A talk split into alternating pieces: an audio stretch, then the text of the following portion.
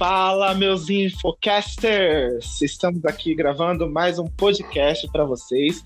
Eu sou o Gabriel Justino infelizmente, hoje a Edi não vai estar conosco, mas eu trouxe uma presença muito especial da Marina Masqueto, que é bibliotecária e faz pós-graduação em projetos culturais, e também um outro convidado muito especial, que é o Marcos Aloísio, que também é bibliotecário e artista visual.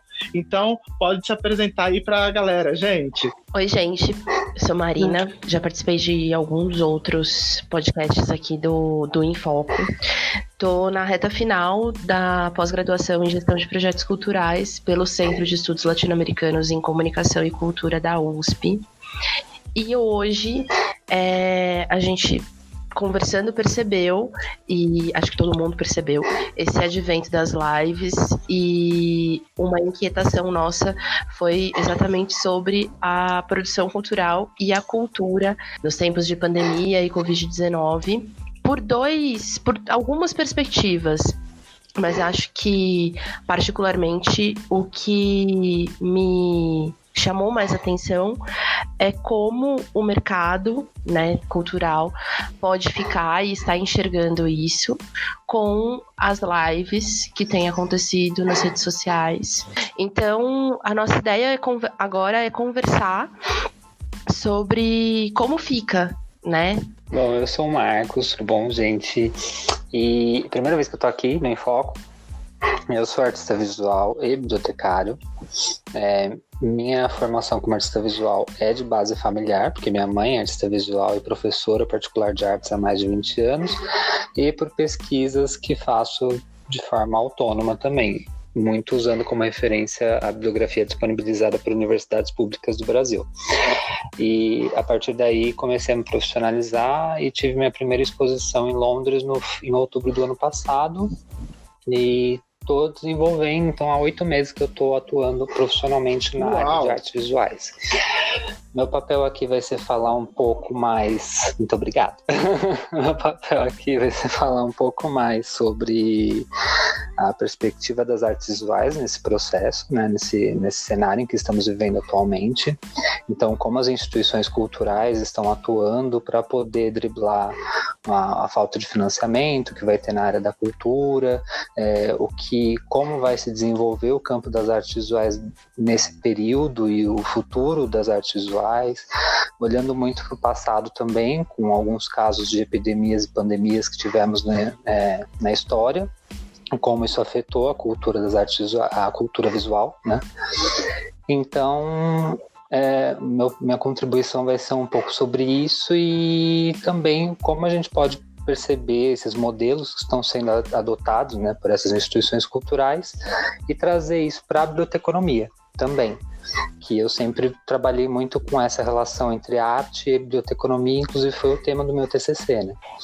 Então, eu, eu é, essa vai ser a minha contribuição aqui Sensacional, hoje. Sensacional, gente. Eu acho que são duas perspectivas muito interessantes para a gente trazer hoje para os nossos ouvintes, até porque é, a gente não sabia, né? A gente não estava muito preparado. Eu acho que tanto o setor artístico como o, o setor cultural ele não estava preparado. Acho que ninguém estava preparado para uma para uma pandemia que é, muito provavelmente vai, vai mudar as relações entre as pessoas e principalmente a forma como as pessoas consomem cultura, como as pessoas elas enxergam a cultura e também como as pessoas elas enxergam a biblioteca, porque a gente tem que trazer né, a biblioteca para esse debate também, né? A forma como as pessoas elas enxergam a biblioteca é, antes uhum. e depois dessa pandemia, que eu acredito que eh, depois vocês vão poder falar um pouco mais sobre isso, o como essas bibliotecas e os bibliotecários também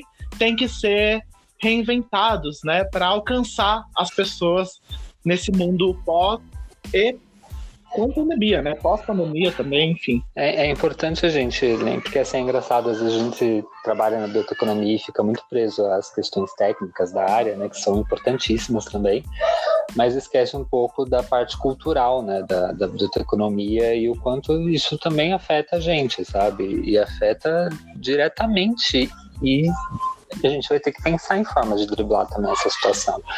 Assim, qual que é o papel cultural do bibliotecário nesse período, sabe? E como isso vai fazer com que a nossa dinâmica de trabalho mude e como a gente vai continuar atuando de forma a incentivar a leitura e a disseminação cultural no país, sabe, daqui para frente.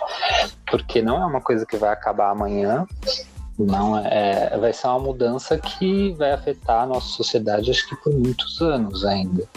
Até que se, até que se descubra uma doença, até que Sim. se descubra uma vacina, na verdade, né? E, e assim, a gente, mesmo que se descubra a vacina, eu acho que a, a nossa dinâmica de trabalho vai ser alterada, mesmo assim, sabe? Vai, a, a cultura do, de trabalho da nossa sociedade vai mudar.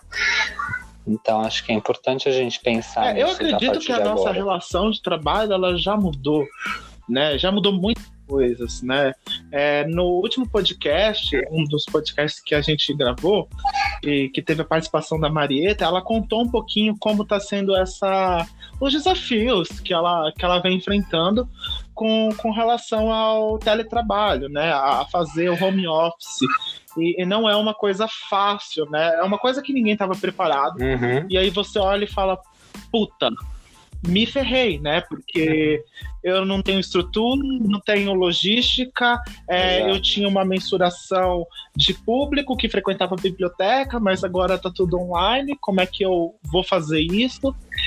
E também tem aquela questão, né? Eu acho que vocês dois, um uhum. que estuda e outro que está na área artística, né? Um de projetos culturais e outro na área artística, vocês podem me falar melhor e com, com mais propriedade a questão de como a sociedade ela enxerga é, a cultura, né? Porque em tempos de quarentena, uhum. a gente vê realmente a necessidade de você ter a cultura cada vez mais presente na vida das pessoas, justamente por, porque elas estão em casa, ou pelo menos deveriam estar em casa, né? E aí você vê a importância da, da cultura para não deixar as pessoas em depressão, né? Aí vocês podem comentar um pouquinho essa, essa parte. Uhum. Bom, Gabriel, é, na verdade eu não sei se as pessoas conseguem ter essa noção de que o que elas estão vendo, o que elas estão lendo, o que está acontecendo é esse consumo, digamos assim, da, da cultura. Principalmente porque, assim, temos aí duas ideias: da cultura como um direito, mas apesar de ser um direito, é, ela não é ela em partes, né? Para ser produzida, ela demanda uma quantidade de, de capital. Falando especificamente das, das lives no, no YouTube. Né? YouTube. Uhum. De um outro ponto que acontece é que, por exemplo, é, shows e espaços culturais, eles precisam desse público, né? Eles precisam do que hoje chamam de aglomeração, que a gente nunca tinha pensado, parado para pensar nisso, para existir né? Uma produção de cinema, por exemplo, ela precisa ter o set montado, então ela precisa de pessoas para existir. E o grande desafio hoje é conseguir levar para o público isso tudo de forma segura para quem está trabalhando. A relação entre as pessoas na cultura, de forma presencial, ela é a base para isso acontecer. Porque a cultura, ela tá nas relações entre as pessoas, nas coisas que a gente lê, nas coisas que a gente assiste. E isso tudo é, é um, bem complicado você conseguir fazer de forma plena à distância. Não sei como ela está lidando com isso né? Mas pelas pessoas com quem eu tenho conversado, as coisas estão meio paradas, assim. Produções de cinema estão paradas até as, as novelas, por exemplo, pararam de, de ser gravadas e estão reprisando outras. Então acho que o grande desafio é tentar enxergar uma forma de continuar as produções de uma forma que não de uma forma segura e que elas realmente aconteçam, porque hoje o setor da cultura está bem parado, assim, que precisa de mais interação humana, tá bem parado, porque não tem muito como fazer. Então é, é legal trazer essa perspectiva, até porque nas artes visuais a gente tem um trabalho que é até um pouco, digamos, solitário. Teve até um, um rapaz que eu sigo, que ele é um artista já reconhecido, Francisco Hertz, e ele colocou um, meme que era de o artista antes da quarentena, o artista na quarentena e o artista pós-quarentena. Era a mesma foto do artista sentado em frente à tela pintando, dentro de casa. Então a dinâmica de trabalho do artista visual, óbvio que eu não estou falando de todos, porque existe também a, a, os artistas visuais que trabalham com instalação, existem, existem vários, né? existem vários então, artistas, né? É, existem vários artistas, várias formas de, de, de produzir arte. Então, vai ter que realmente alguns estão se reinventando e produzindo arte de formas diferentes, então mais solitárias às vezes, inclusive. E isso é algo que também é pontuado como uma é, como uma interferência na produção artística por conta da pandemia, que foi o que aconteceu durante a peste bubônica, que houve uma, um cenário de pessimismo muito grande, então a, a estética, né, a produção artística toda, ela ficou demonstrou muito mais esse cenário de pessimismo. É, eram quadros que falavam muito do, do fim do mundo, é, acabaram retomando muito aspectos religiosos. Então, assim, isso pode muito bem interferir na produção artística, isso falando na, na parte das artes visuais. E alguns amigos meus que trabalham com música e que trabalham com teatro, eu percebo que estão um pouco mais parados. Os com música acabam atuando mais na frente é, com Instagram, com algumas coisas fazendo lives mesmo, como a Mari falou. Só que aí a gente entra num outro problema, né? Como financiar tudo isso, até dos artistas visuais, porque as instituições culturais, o artista visual vive de edital, ele vive de exposição, é, compra também daquilo que ele produz. Então, assim, é, as pessoas que estão no cenário de incerteza é, financeira vão também consumir arte nesse momento vão dar a devida importância a isso nesse momento ou não? E a gente vai depender do Estado, só que o Estado precisa também direcionar recursos para outras áreas que são essenciais no momento. Como é que ele vai direcionar recursos para a cultura? E como vai ser pensada essa, essa questão pelo, pelo Ministério da Cultura e tudo mais? Então, assim, são diversas etapas e diversas. É, questões que devem ser pontuadas, sabe, para a produção artística e que está gerando um grande risco mesmo para o nosso cenário cultural.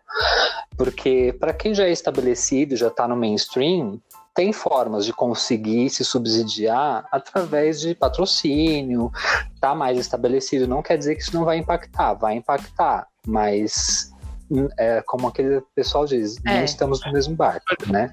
Tem gente que está no por exemplo, tem esse, tá canoa. Por exemplo, esse Entende? pessoal que, que são artistas famosos, né? Os cantores sertanejos e tudo mais, que praticamente toda semana a gente tá, tá tendo uma live, então eles uhum. têm uma estrutura melhor do que, por exemplo, um, um, artista plástico, vamos dizer assim, que está começando agora no mercado. Ou até mesmo um artista, um músico Exato. que é independente, né?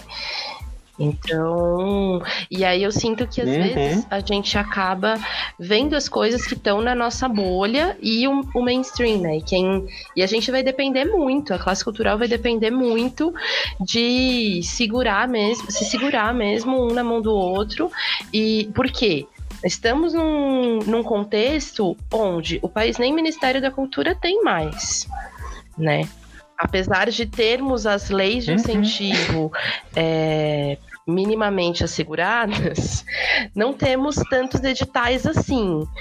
É, e eu achei muito interessante o, o que trouxe o, o Marcos, porque isso vai refletir, né? Acho que o primeiro, um dos primeiros pontos assim que a gente consegue enxergar se ressignificando é a cultura né? E entender como que o bibliotecário, agindo como agente cultural, que é o que a gente defende e enxerga, pode também é, se fortalecer nesse meio, sendo não só um disseminador, por exemplo, de informações de editais que estão acontecendo, mas também, de certa forma, encontrando meios para disseminar a leitura. É, é, interessante isso que a Mari fala também, porque recentemente eu vi um edital que foi aberto para biblioteconomia, né, na área de biblioteconomia, na realidade, falando sobre a manutenção do trabalho das bibliotecas em disseminar a cultura. E o edital é referente a artes visuais. Artes visuais e acho que artes cênicas também, se eu não me engano. E é um edital que busca artistas que trabalham com literatura, né? Fazem seu trabalho relacionado à leitura e literatura para subsidiar projetos de artes nessas áreas. É um trabalho, acho que é municipal, é municipal, porque é dentro do estado de São Paulo, e aí eles vão. Eu só tenho que lembrar se é do estado de São Paulo se é dentro da cidade de São Paulo. Mas se der uma gugada, vai, vai descobrir. E ele está aberto até setembro, por exemplo. E é algo que eu acho interessante da gente analisar e prestar atenção para a atuação das bibliotecas nesse cenário e do como ela pode apoiar e incentivar a cultura no nosso país. E lembrar sempre de que cultura não é só aquilo que uma parcela da população considera como cultura, mas o que diversos grupos é, desenvolvem dentro do seu nicho. Então, por exemplo, quando a gente fala de cultura, a gente tem que considerar a cultura periférica, tem que considerar a cultura LGBTQIA, tem que considerar a cultura negra, cultura indígena. Então, a gente tem que prestar atenção nisso para que também não haja uma elitização da produção cultural durante esse período, que foi outra coisa que aconteceu durante a peste bubônica lá atrás. Porque as pessoas que ascenderam socialmente naquele período foram as instituições religiosas. Então, a produção cultural começou a ser feita focada em atender a demanda dessas instituições religiosas e acabou ah, inclusive perdendo um pouco do caminho que estava sendo tomado, que estava indo para um, uma perspectiva mais humanista, por conta do, do, do cenário que estava se formando anteriormente, e depois disso tudo ela começou a retroceder e voltar aos padrões canônicos do passado, sabe?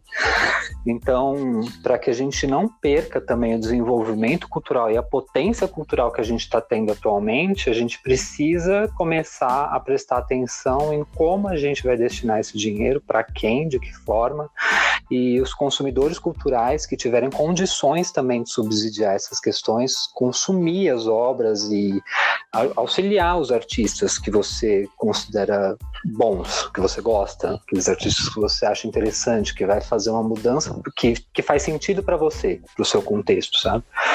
Então isso é importante. E cobrar também das instituições, né? Que as instituições não parem de, de criar, como estão criando atualmente editais de emergência. O Itaú Cultural criou um edital de emergência atualmente, que já fechou, é, com tema na quarentena, e tem alguns é, espaços culturais que estão criando editais de emergência para subsidiar a produção artística contemporânea.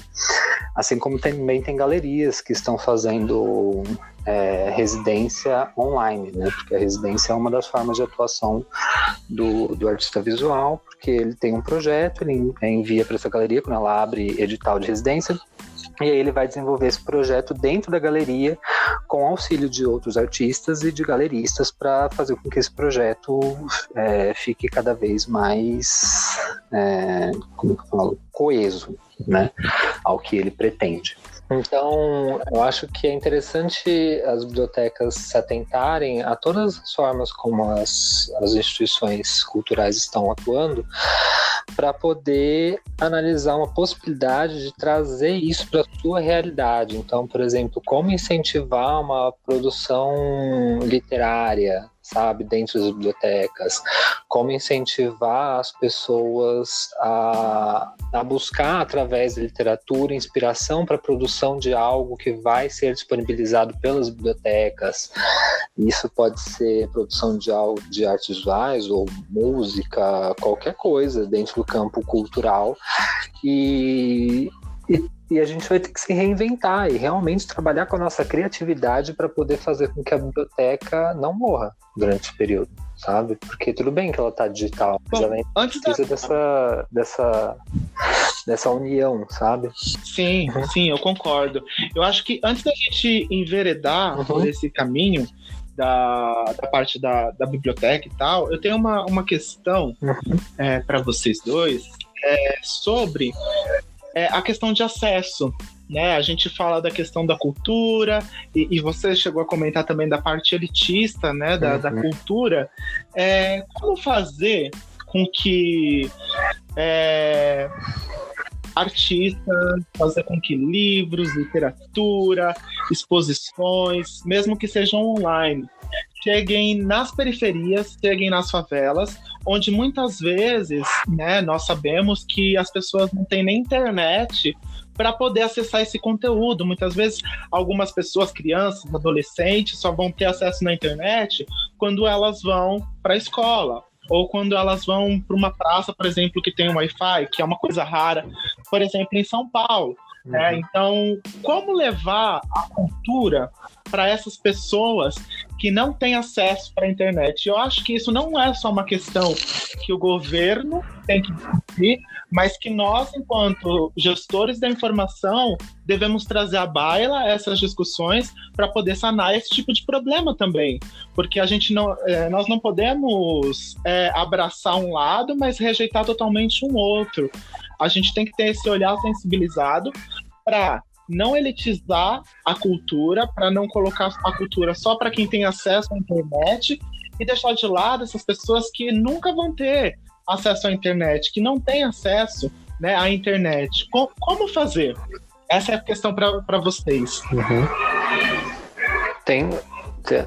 Não sei se a Mari quer falar agora, mas é que eu lembrei de um artigo que eu li, inclusive, recentemente, que foi de uma de, acho que ela é historiadora da arte, que estava falando sobre esse cenário mesmo, o impacto que tem na cultura, e ela levanta, ela aborda justamente isso, porque está se falando muito sobre uma democratização da arte, porque a arte sempre foi reduzida a um espaço onde as pessoas precisavam ir até lá para conseguir consumir a cultura, né, dentro desse local que esse espaço muitas vezes não era acessível a todos, né? Porque estão em locais, às vezes, que são é, de, distantes, né? Das periferias e tal.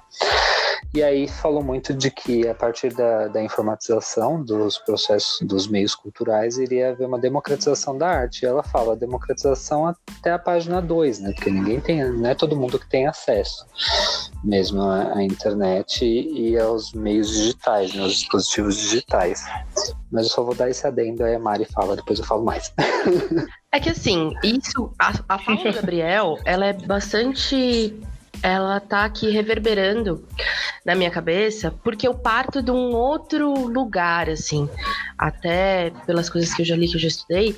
Tudo bem, a gente tem a questão da democratização do acesso, mas é, eu estava lendo um artigo aqui no, no Instituto Humanitas, e assim, por essa, assim, o que eles colocam no artigo é que, ainda assim, o Brasil é um dos, dos países mais conectados. Pensar em democratização de acesso, democratização da cultura e todas essas coisas são assuntos muito amplos que vêm sendo discutidos na academia, em, em vários lugares, por diversas perspectivas. Então, não dá para a gente tratar de uma forma tão simplória.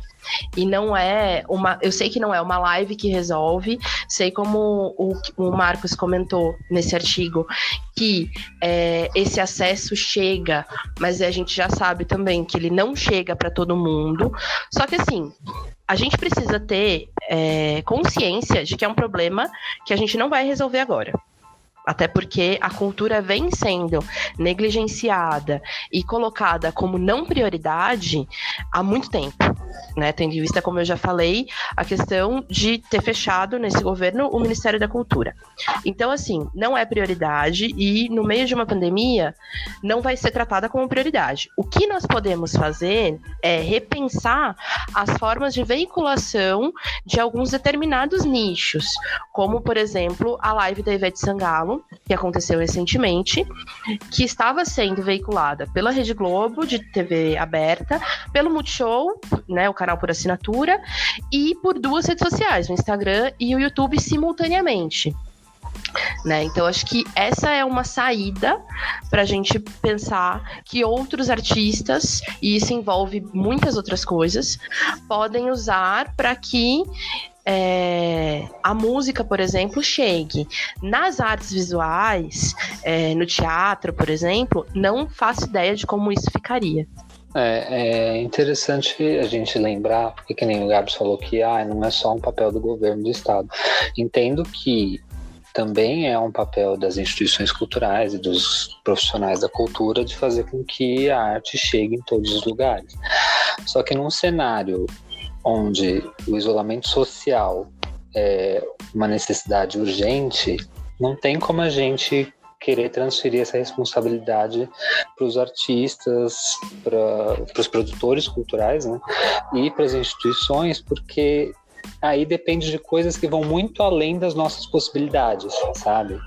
Então, assim, por exemplo, acesso à internet, acesso aos dispositivos digitais, realmente, infelizmente, nesse momento, é algo que vai caber sim ao poder público aos governos. Então, assim, a gente vai ter que ser, vai ter que ser cobrado isso, sabe? Então, não tenho, eu não consigo pensar em uma possibilidade agora, né, de forma rápida, que pudesse sanar esse problema, até porque é um problema muito complexo e ele é complexo já há muito tempo, sabe? E como a Mari acabou de falar, a cultura ela fez sempre muito negligenciada. Então, assim, a gente não tem é, acesso a, a, a tantos recursos a ponto de poder resolver um problema social grande e ainda assim subsidiar a produção cultural sabe? E ainda assim sobreviver então, e comer, né, Marcos? Que a gente esquece sobreviver e comer. que assim, o artista, muitas vezes, é a profissão do cara, né? É como a gente, uhum. eu já vi vários professores brincando, né? Que eles recebem muito a per... da mesma forma que nós recebemos o biblioquê e o economia dos livros, professores recebem a pergunta de que, nossa, você só dá aula? E eu imagino que artistas também devem receber essa pergunta, ah, mas você só faz isso, você não tem um trabalho formal. Porque a gente tem, Sim. a gente tem essa ideia de que professor não é profissão, que você precisa estar no, no mercado, digamos assim, que você precisa estar sentado na frente do computador, no escritório, trabalhando. E todas as outras possibilidades não são trabalhos, né? Então, a gente pensar, tem, nossa, isso tem muitos outros atravessamentos que... É, são muitas implicações, né? Sim, e entender que a gente. Acho que a primeira, a primeira premissa que resolveria esse problema é entender a cultura como direito. E assim, isso Exato. já é um desafio imenso, porque aí você tem que pensar no que é essa cultura. É a escultura do museu, é o quadro, é a performance, é, sei lá, o baile funk, é a música sertaneja. É a peça sabe? É a leitura na biblioteca, a roda de conversa, a roda de samba. Então, assim, eu acho que nós estamos. É, passamos por alguns momentos muito bacanas, né, na área cultural. Delicados. Não, alguns momentos também. bacanas na área cultural, onde a gente pensava, por uhum. exemplo, para cultura, mas isso foi muito antes, parece outra vida, né? Mas isso foi muito antes de vivermos esses momentos tensos. Então, hoje, acredito que seja um bom momento para a gente repensar isso e tentar planejar alguma coisa para aí sim cobrar do, do poder público. Acho que nossa responsabilidade está em se organizar e cobrar do poder público que esses problemas sejam solucionados. Mas enquanto a gente não conseguir enxergar a cultura sim. como no mesmo patamar que a saúde e a educação, por exemplo, nada nada disso a gente consegue resolver, não está no nosso campo de decisão, não está na nossa alçada conseguir abraçar isso também. Como artistas e produtores. É, eu acredito, assim, gente, é, vocês foram bem assertivos, assim, em cada posição que vocês deram. Realmente o problema, como diz o ditado, é muito mais embaixo, uhum. né? É muito mais além das nossas possibilidades, né? Mas a gente tem que colocar esses questionamentos, né? E aí a gente pode até entrar agora na parte da biblioteca, né? Uhum. Eu acho que a questão toda gira em torno de como a nossa sociedade ela enxerga a cultura o que, que é a cultura para a sociedade brasileira. Eu acho que isso é uma coisa assim que precisa ser debatida, que precisa ser trazida à tona. Por que eu digo isso? Porque em outros países, eu sei que é muito ruim a gente trazer comparações, porque cada país tem sua realidade, cada país tem a sua história, cada país tem, enfim, as suas vivências, para a gente comparar de uma forma assim tão, tão simplória como a gente vai, como eu vou fazer agora. Uhum. Mas é, é importante a gente trazer algumas comparações da, das relações que alguns países têm com suas bibliotecas, por exemplo. As relações, por exemplo, é, que os europeus, que os americanos, ele, eles têm com as suas bibliotecas. Eu sei que, eu não sei se vocês chegaram a ver alguns artigos falando sobre a questão do fechamento de bibliotecas públicas na Inglaterra. Vocês chegaram a ver? É, eu vi a, um compilado da IFLA comentando do, do fechamento e dando alguns direcionamentos. Mas foi só. Ah, é verdade, teve. Então, mas sabe o que é o mais louco assim dessa, dessa história toda? É que quando o governo é, inglês decidiu falar assim: olha, eu vou fechar as bibliotecas públicas, algumas bibliotecas públicas, e eu não vou mais financiar essas bibliotecas com dinheiro público. Se isso acontecesse no Brasil, provavelmente as pessoas iam falar: ok, pode fechar a biblioteca, não tô nem aí. Exato. As pessoas, na verdade, não iam ficar sabendo, né? muitas, iam ficar sabendo dali um mês, dois. Também. as coisas. Aqui no Brasil as coisas acontecem de forma gradual, né?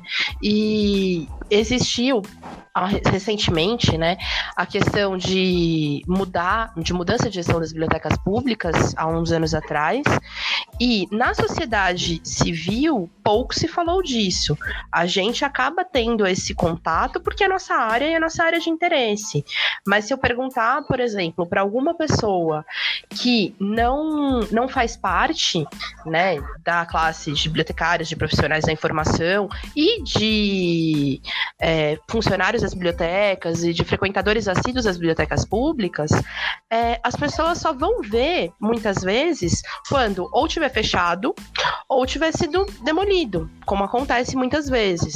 Por exemplo, um exemplo muito clássico é a gente pensar que na Avenida Paulista é, onde fica o shopping Cidade São Paulo, era um casarão dos Matarazzo, se a gente pegar fotos antigas. E esse casarão, uhum. ele foi demolido, construíram o shopping, e se você perguntar para olhos menos atentos, ou que estão na Paulista frequentemente, mas por menos tempo, não vão lembrar que ele tinha um casarão. Exato. Então, a gente se conecta muito então, pouco a... com esses equipamentos. Na verdade, eu tenho um outro ponto.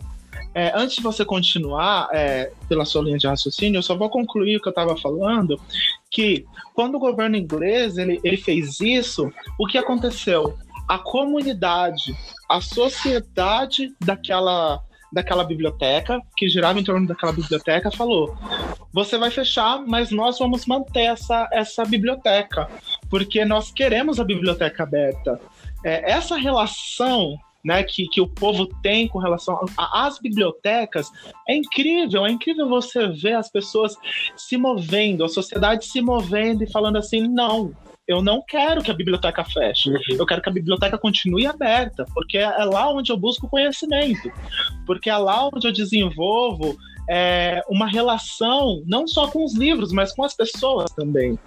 Então, eu gostaria muito de poder falar assim: olha, no Brasil, se, se ameaçarem fechar qualquer biblioteca, é, a sociedade vai fazer a mesma coisa, mas não vai. E é justamente esse ponto que, que você falou, Mar, que é essa não relação que nós temos com os nossos equipamentos culturais. E não só né, com os nossos equipamentos culturais, mas também com, com relação à nossa arte, à nossa cultura.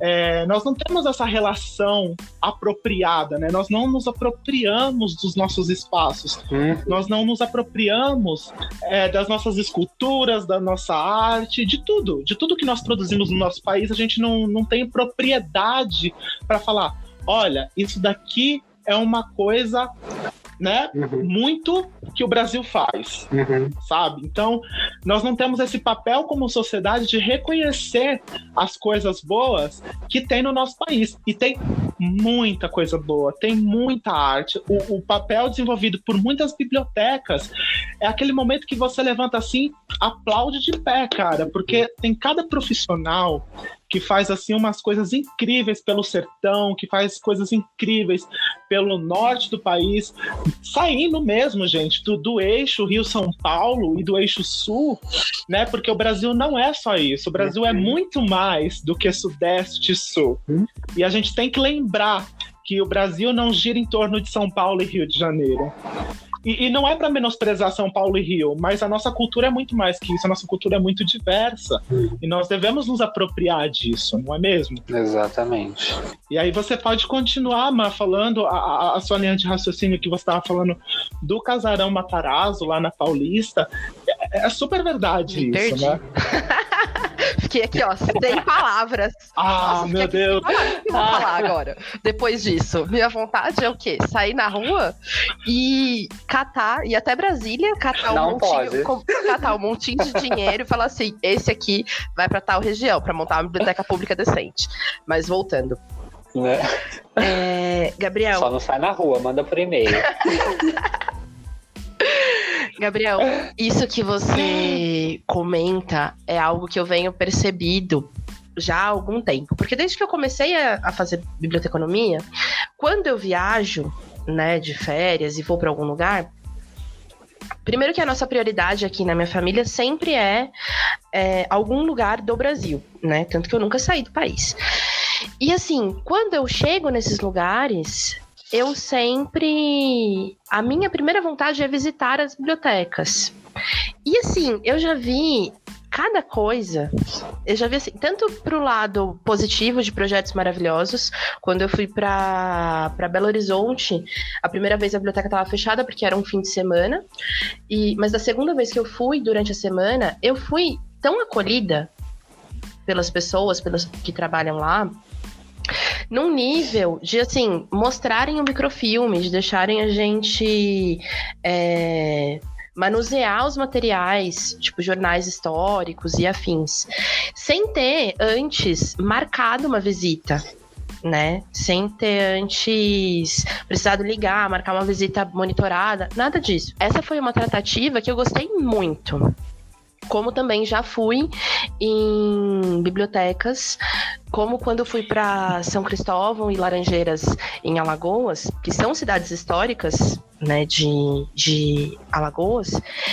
E foi, eu conheci a biblioteca de lá, simples, mas na, no momento em que eu conheci, estava acontecendo uma uma sessão de, de cineclube com crianças. Então, assim, é uma biblioteca ativa, por mais não sei quantos quanto de acervo tinha. Eu devia ter o quê? Menos de entre dois mil e pouquinhos exemplares, que era bem pequena, mas estava sendo ativa ali naquela comunidade. Dava para perceber uma relação com a escola, né, da cidade. Outro lugar que eu visitei, visitei a biblioteca, foi em Seabra, na Bahia, e lá foi também outra outras histórias incríveis com os funcionários da, da biblioteca, contando sobre o sobre a cidade, né? Então você vê essa apropriação do espaço é, das histórias do lugar, das memórias do lugar, e foge do eixo Rio-São Paulo. Isso é um ponto. Mais uma outra questão é que por, por que, que a gente, por que, que eu acabo falando muito do eixo Rio-São Paulo é, em pesquisas e outras questões? Primeiro porque o Sistema Municipal de Bibliotecas de São Paulo, ele é a vitrine, né? Ele chega a ser a vitrine, ele é algo a ser espelhado e é um modelo a ser seguido. Então, para minha cabeça, é, eu acredito muito que é um modelo que cada vez mais deve ser melhorado. E cada vez mais deve ser entendido um ponto interessante aqui é que a gente fala, por exemplo, de museus e de outros equipamentos de cultura. Eu tenho, assim, não posso dizer que eu tenho certeza, mas sinto que se um belo dia a gente, o poder público, resolver fechar a pinacoteca, por exemplo, é, vai existir uma movimentação, sim, da sociedade civil, porque é um espaço onde as pessoas acabam se vendo e ele tem uma proximidade com seu público muito grande. Não só pelas redes sociais, sim. mas pela quantidade de gente que visita e o que eu sinto de pesquisa sobre e afins. A questão das bibliotecas, para mim, e falo até da minha própria vivência na academia. Recentemente eu escrevi sobre os marcos é, da biblioteconomia do ponto de vista das políticas públicas. É entender isso, que a biblioteca ela é também um espaço cultural e é muitas vezes um equipamento cultural além de ser um equipamento de é, informação e que auxilia na, na educação. Então, acho que falta para nós, bibliotecários, entender esse papel cultural da, da biblioteca porque é algo que para mim, pelo menos, ele não é muito ele não é um papel muito estabelecido de primeira você pensa biblioteca, você pensa muitas vezes educação mais ligado, não tanto a cultura. Pelo menos é o que eu tenho observado uhum. nesses anos de estudo de biblioteconomia e de cultura.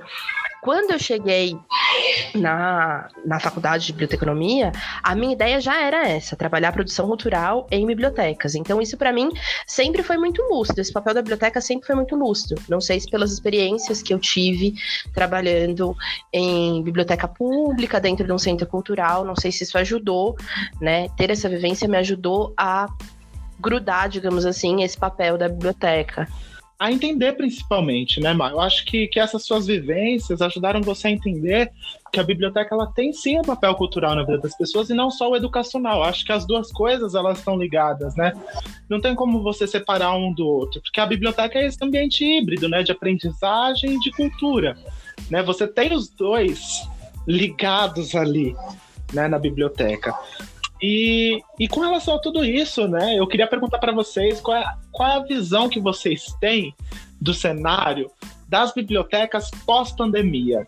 Né? Como é que vocês acham que as bibliotecas elas, elas vão se reinventar? Como é que vocês acham que, que nós, bibliotecários, deveríamos trabalhar com relação a, a essas coisas todas? A questão online, ela veio para ficar, com certeza ela veio para ficar. Enfim, é, qual é o papel que vocês acham que a biblioteca tem que assumir nesse cenário atual e no cenário pós-pandemia? É, eu acho. Vou retomar um pouco o que a Mari estava falando, porque é a mesma percepção que eu tenho desde que eu entrei na, na biblioteconomia, né? Eu percebo muito isso também, de que o papel cultural da biblioteca não está muito bem estabelecido hoje, né? Tô falando do cenário contemporâneo. Até por uma necessidade que houve de se, de se adaptar e de se aproximar mais das tecnologias, né? Das TICs, né? Das tecnologias de informação. Então, acabou fazendo com que o papel cultural da biblioteconomia ficasse um pouco perdido no meio desse, dessa modernização toda.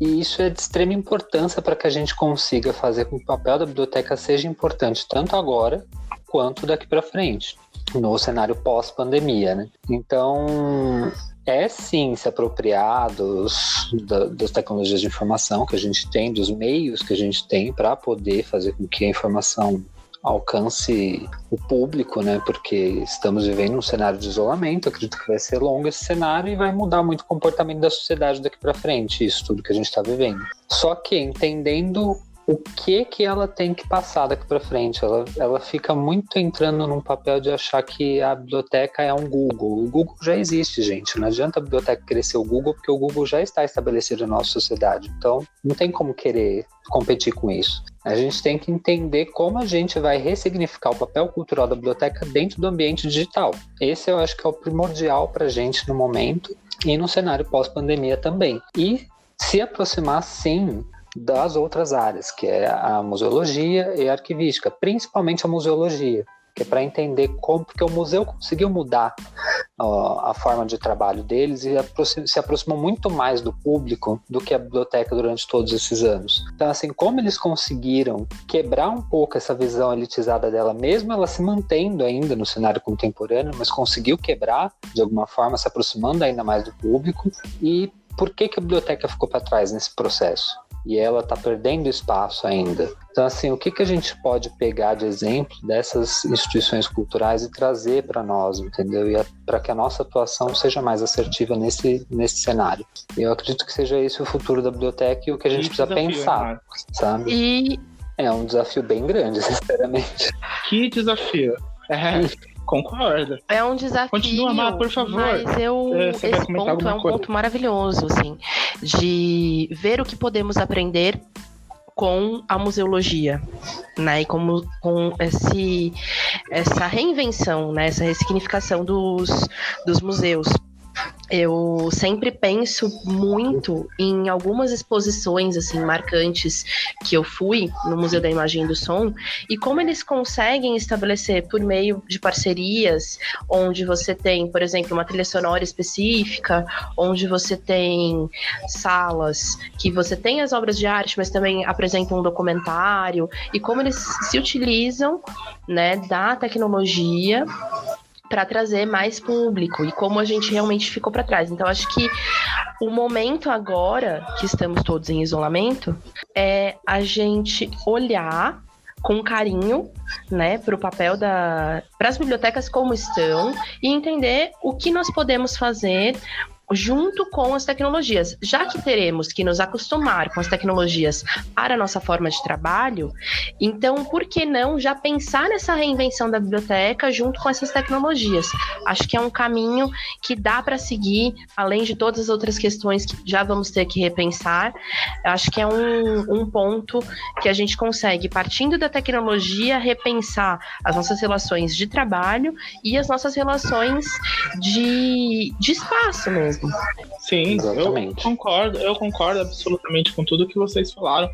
Acho que é uma, é uma questão muito muito complexa também da gente trabalhar, porque foi uma, uma coisa imposta por conta da, da pandemia. Uhum. Eu acho que. Acho não, é, tenho certeza, era um, um, processo que já estava ocorrendo nas bibliotecas, né? Só que de uma maneira muito morosa, muito lenta, de transformação das bibliotecas para esses espaços se aproximarem do seu público, se aproximarem das suas comunidades, né? E, e a pandemia só acelerou esse processo e, e, e revelou, na verdade, escancarou, né? Pegou a porta assim e pá, abriu todos os problemas que a biblioteca tinha e todos os problemas e desafios enormes que nós temos que resolver. E não são poucos. E principalmente, eu, penso muito na questão, talvez porque eu leio muito o, o David Lenks, de aproximar as bibliotecas das comunidades. Eu acho que, que a, as bibliotecas criaram um, um, pedestal enorme e, e, a gente tem um abismo assim entre a comunidade e as bibliotecas, porque as pessoas, no geral, é, acham, né? E eu acho que sempre a gente está falando isso daqui né, nos podcasts, é, acham que a biblioteca só é esse lugar onde você pega livro emprestado. E, e não é bem por aí. Né? Nós somos bibliotecários que, que também sofremos com, com estigmas né, de ser é, mulher, senhora, de coque, enfim, todo aquele estereótipo todo. É, a gente precisa passar por uma ressignificação, não só né, da profissão enquanto bibliotecário, mas também precisamos repassar por uma ressignificação das bibliotecas, das bibliotecas serem vistas como esses espaços culturais, esses espaços onde é, você tem as pessoas interagindo, produzindo conhecimento e trazendo à tona é, que foi é, a Biblioteca de Alexandria, que mesmo, mesmo depois de, de queimarem tudo da Biblioteca de Alexandria, ela ainda continuou sendo conhecida, perdurando aí por tantos anos. Eu acho que, que as nossas bibliotecas, elas precisam ter mais essa conexão com as nossas comunidades, com a comunidade que ela está inserida, para justamente exercer um papel não só né, na parte educacional das pessoas, mas também na parte cultural, porque nós temos agora que alinhar o digital com a biblioteca muito bem colocado. O Google já está estabelecido. Uhum. Não adianta a gente querer que a biblioteca ela assuma o lugar do Google, porque isso não vai acontecer. Mesmo sabendo que a biblioteca ela tem serviços muito melhores no, no sentido de você entregar uma informação fidedigna para as pessoas, uma informação muito mais assertiva do que o Google entrega. Mas mesmo assim, a gente precisa aprender a trabalhar com, com os dois, né? o digital, o Google dentro da biblioteca e como a gente trabalha essa relação pessoa, biblioteca, comunidade. É, eu acredito é. que o que a gente hoje precisa e pode fazer, como o Gabriel citou o Lenx, e eu também acredito e gosto muito das coisas que ele escreve, esse papel e essa aproximação com a, com a comunidade, eu acredito que muito se dá Claro que é um trabalho de formiguinha, mas por meio da ressignificação do papel da biblioteca, mas não na forma prática, o que tem no imaginário das pessoas. Porque até hoje, eu, quando trabalhei em biblioteca escolar, algumas pessoas se ficavam muito abismadas pela biblioteca não ser o lugar de silêncio que ela esperava que fosse, né? E não pessoas que queriam apenas ir lá estudar. Era uma biblioteca cheia de crianças e crianças não são totalmente silenciosas. Então, acho que esse é um ponto que eu pego e defendo, que eu acho que é o primeiro ponto que a gente pode é, desconstruir. Será que o silêncio precisa ser absoluto, precisa ser feito em todas as bibliotecas? Então, acho que esse é um ponto muito pequeno que a gente consegue começar a, a pensar, e é por aí que a gente consegue começar a se comunicar com a nossa comunidade.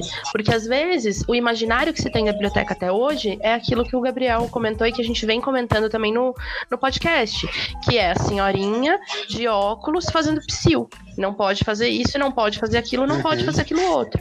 Então, isso, esse imaginário, eu acho que a gente conseguindo aos poucos ressignificar e desconstruir, junto ao movimento de nos entendermos produtores de cultura também, equipamentos de cultura também, claro que não é, é mais uma função para bibliotecário é, pensar sobre isso.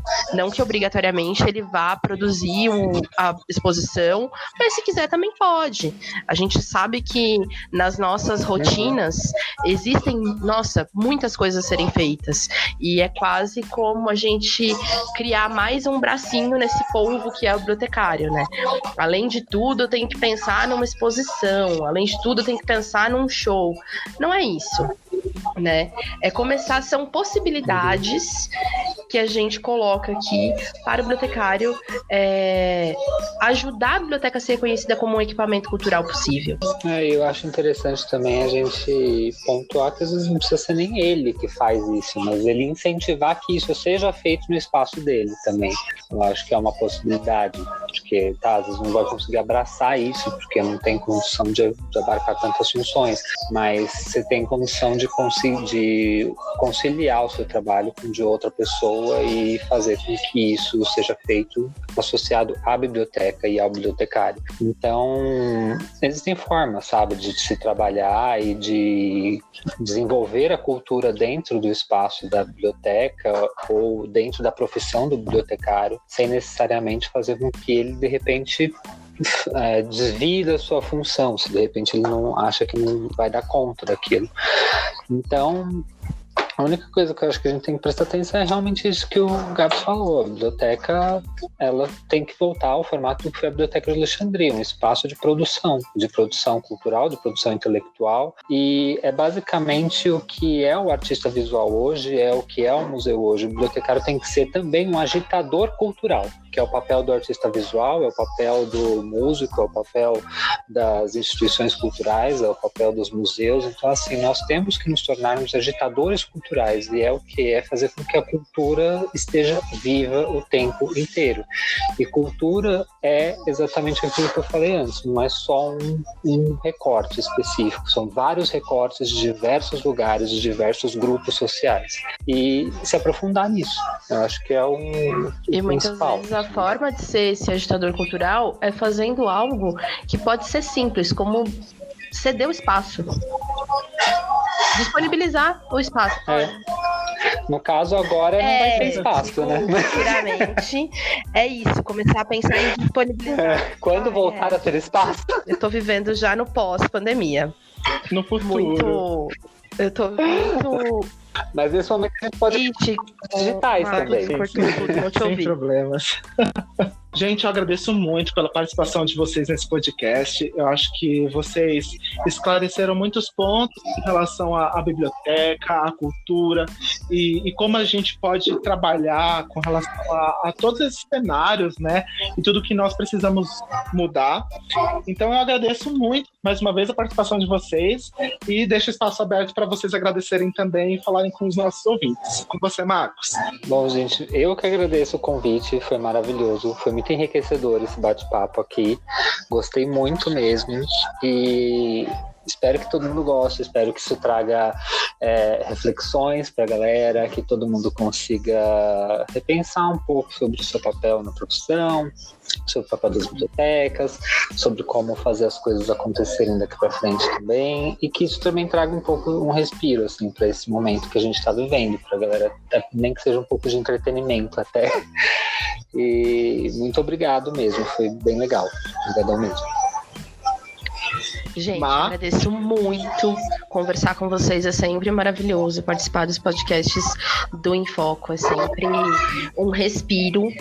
E poder falar de coisas tão atuais e coisas que eu estou é, estudando e pesquisando hoje é uma oportunidade muito bacana. Eu espero que todo mundo também goste. E reforço aqui que muitas vezes a gente não sabe a solução, né? Acho que a gente está longe de saber a solução de muitas coisas, mas fazer, fazer alguma coisa, ainda que a gente. Acho que o, os podcasts do Enfoco, eles vêm como sempre como provocações e como possibilidades de pensar sobre assuntos que muitas vezes a gente esquece dentro da nossa profissão. Então, agradeço muito e foi muito bacana estar com vocês. Fico aí disponível para quando vocês quiserem gravar mais coisas, só me chamar. Bom, agradeço mais uma vez a participação de vocês. E para quem está ouvindo a gente, quer nos acompanhar, vocês podem nos acompanhar pelo Facebook, pelo Instagram, pelo Medium, sempre digitando em foco na Bíblia. Esse é o nosso username nas redes sociais. É, a gente também tem o nosso site, então se vocês quiserem ver quem faz parte do Enfoco, vocês acompanharem tudo que está acontecendo por aqui, é só acessar enfoconabíblia.com.br e lá você encontra o nosso projeto do Apoia-se, que você pode contribuir para que a gente continue fazendo esses podcasts. Pessoal, é isso. Muito obrigado por acompanhar esse podcast e ficamos por aqui com o nosso Foca na Info, o podcast do Infoco. Até mais, gente!